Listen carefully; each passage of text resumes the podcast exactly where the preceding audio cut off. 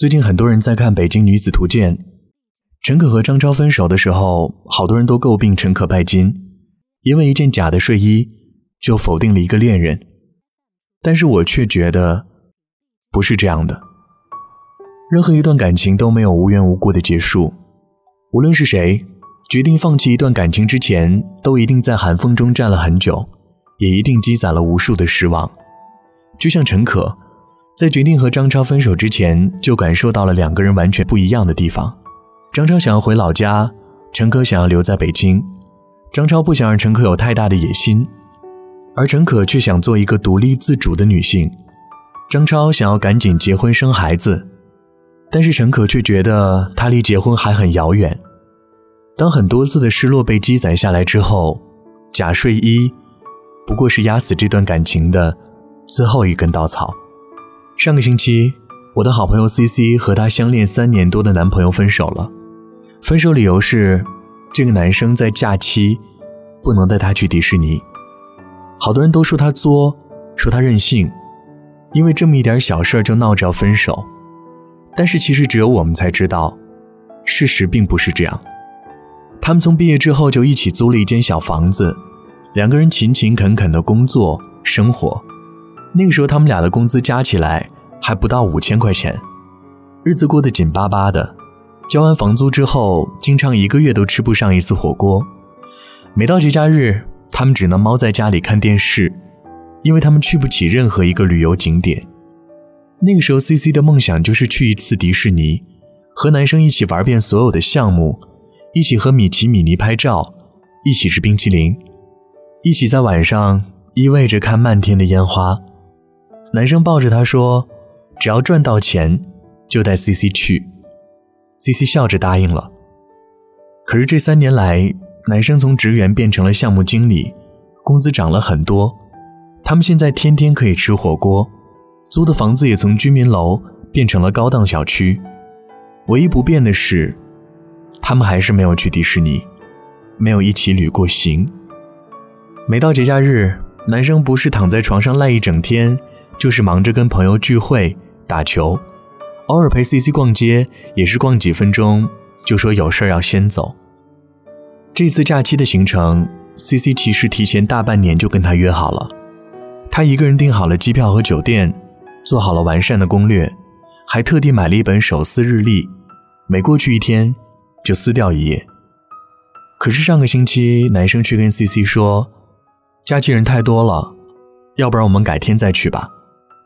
C C 明白，所谓的改天，不过又是一个推辞。但是这一次，他不想再等了。每一段感情当中都有很多次要分手的假动作，但是却只有真正离开的那一次，关门声最小。因为失望实在是太多了，已经不想让对方再挽回自己。冰冻三尺，非一日之寒。说出分手这两个字之前。其实每个人的内心都打了无数次的草稿，只有这一次，没有再咽下去，而是选择脱口而出。感情就是这样，一旦我的失望达到顶点，再爱你，也要逼迫自己停下来。不是我怂了，也不是我怕了，而是我觉得自己的付出不值得。你也不再值得我托付了。没有人会傻到一直捧着滚烫的水杯不放吧？也没有人会执着到撞了南墙一次又一次，还义无反顾吧？更没有人即使伤痕累累，也要去拥抱满身刺的植物吧？我们都是有血有肉的人，所以要逼迫自己学会及时止损。当他连续几次没有回你消息的时候，当他多次食言的时候。当他对你忽冷忽热的时候，你就应该转身挥手，不要再一次又一次的等待失望。你应该将自己心中的失望全部清空，一点一点的重新塞满爱，迎接下一个对的人。这篇文字来自于有故事的蒋同学，我是全麦同学，祝你晚安，梦到喜欢的人。多少个晴天，交换多少张相片，还记得锁在抽屉。